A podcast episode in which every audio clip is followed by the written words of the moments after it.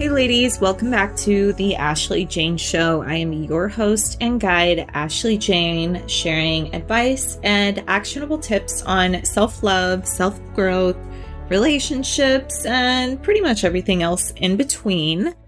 Today, we are going to be getting right down to the nitty gritty and discussing three things that you can do right now to increase your overall happiness. And this may be one of my most important episodes because not only is it going to increase your happiness right now.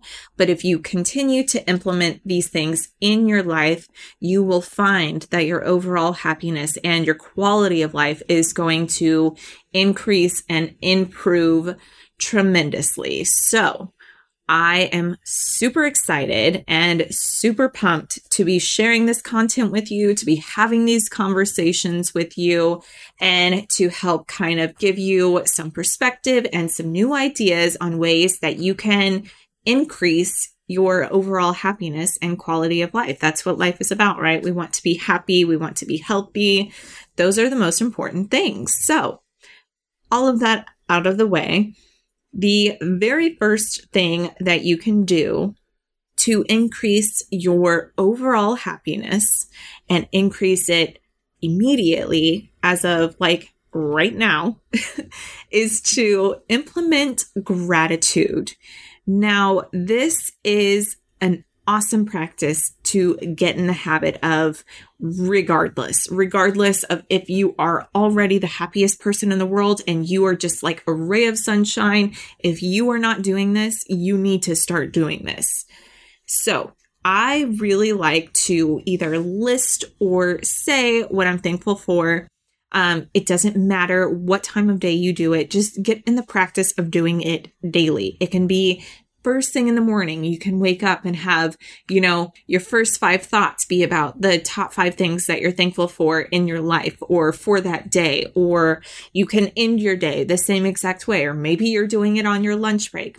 As long as you are taking the time to either make a mental list or write it out or say it out loud what you are thankful for, what you are grateful for.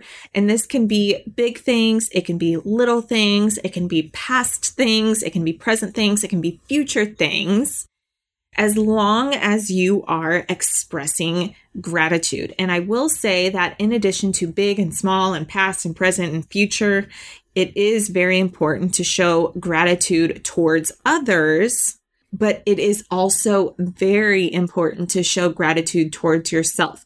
What are you thankful for yourself for? For example, this is hard for me to say out loud because, you know, nobody likes to toot their own horns, but I am thankful for myself for showing up and being consistent and making an impact in the world. Think of something along those lines, something that you can say to yourself what you are thankful for. Maybe that looks like you are an amazing mother, you are an amazing wife. Maybe that looks like you nailed your job interview or you finished your project before the deadline date whatever that looks like in your life, however that shows up and however that is relevant to you, just make sure that you put as much emphasis on showing yourself gratitude for things that you are thankful for yourself for as you do for others. The second thing that you need to start doing right now to increase your overall happiness is going to be practicing forgiveness. And trust me, I know, I know, I know this is easier said than done but please hear me out. Grudges and resentment only bring you down. They don't really carry any weight whatsoever when it comes to the person or the thing that you have grudges or resentment towards. So think about it like this. Let's say you and your friend get into an argument and you have this resentment towards your friend. Well, you're harboring all of this ill will, all of these negative feelings, these negative vibes, and it's not really doing anything for them. They're just like, oh, yeah, she's mad, whatever. They're not really too concerned with it, or at least most people aren't, or they're confused as to why you're upset, or there's some sort of miscommunication. But at the end of the day, you're bringing yourself down Whereas that person or that thing could really care less about your grudge or your resentment, especially in like a boss and employee type of relationship. Those things are just not healthy. Those emotions to hold on to for so long are not healthy and they just eat away at you. They really have no weight or no impact on the person or the thing that they are directed towards. I love this saying, and this is one of the best pieces of advice that I can give you for when it comes to practicing and implementing forgiveness. But this is what I have to say. This is a method, if you will, that I've taught myself throughout this lifetime. And that is the bless and release method. So anything that I really just can't control and I really am harboring a lot of anger or resentment or sadness or negativity towards, I have to convince myself, I have to tell myself that it's time to bless and release that situation, that person, that instance, whatever it may be. So learn to bless and release the things that you have no control over or you cannot change when it comes to implementing forgiveness in your life.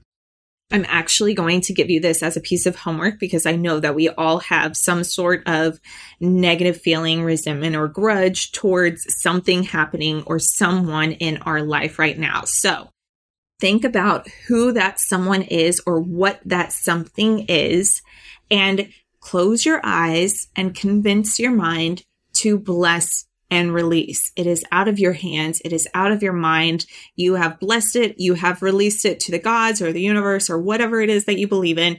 They will handle it. They will take care of it. It is no longer on you. It is no longer eating away at you.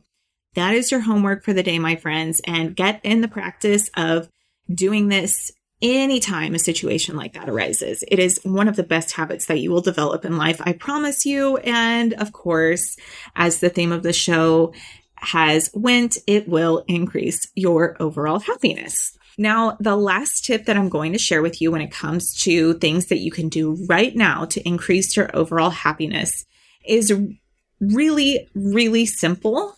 But I think so many people struggle with actually doing it, and myself included. I am not exempt from this.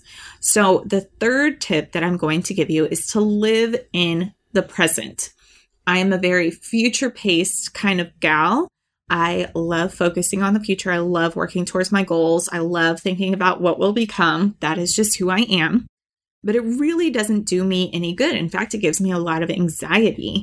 And same with people who focus on the past. Maybe there are past instances that have really held you back or held you down in so many ways that you just need to move on from and you need to shift your thoughts and your energy from that past event or from whatever may happen in the future to the now. There is literally an entire book on living in the present and being present and the value and the importance that it has in your life because the present is something that you will never get back. It will soon become a past experience and you will never have the opportunity to get it back. Now, this kind of rolls over from practicing forgiveness because if you are someone who does live in the past, you are someone who is harboring that resentment or that grudge or whatever it is towards someone or something that has previously, not in the present, but previously done something to you. So it kind of rolls over from there. And that's a great example for the past or if you're someone like me who focuses way too much on the future and just gets really anxious about the outcome or stressed about a situation that hasn't even happened yet, hi, hello, we need to start like some sort of support group. But if you are someone like that, I would just encourage you to take a step back, try not to focus or stress too much on the future, try to release anything that's happened in the past and focus on the present, especially if you have little ones. This is something that I really try to work towards more and more each and every single year because I swear my kids are growing within the blink of an eye. It's like one day they're babies and then the next day they're off to middle school. time flies. So, this is very important, especially when it comes to capturing those precious moments with your kiddos and with your family. And that is time that you will never, ever, ever be able to get back. Not to mention, when you are focused on the present, you are doing things in the now. You are mentally alert. You have clarity. You don't have those clouds of stress or anxiety hovering over you. And it is just very rewarding to be present and to be in the present and to have that sense of clarity. So, that is my third and final tip that I'm going to leave you with on three things that you can do right now to increase your happiness. And as I mentioned, these are things that not only you want to do right now, but also implement all throughout every aspect of your life for the rest of your days to come because by increasing your happiness, you are increasing your quality of life.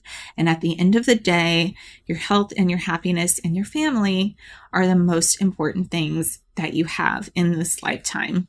Thank you so much for listening today, ladies. I applaud you for pressing play, for showing up and working on becoming the very best version of yourself. And I look forward to hanging out with you and chatting more on my next podcast episode.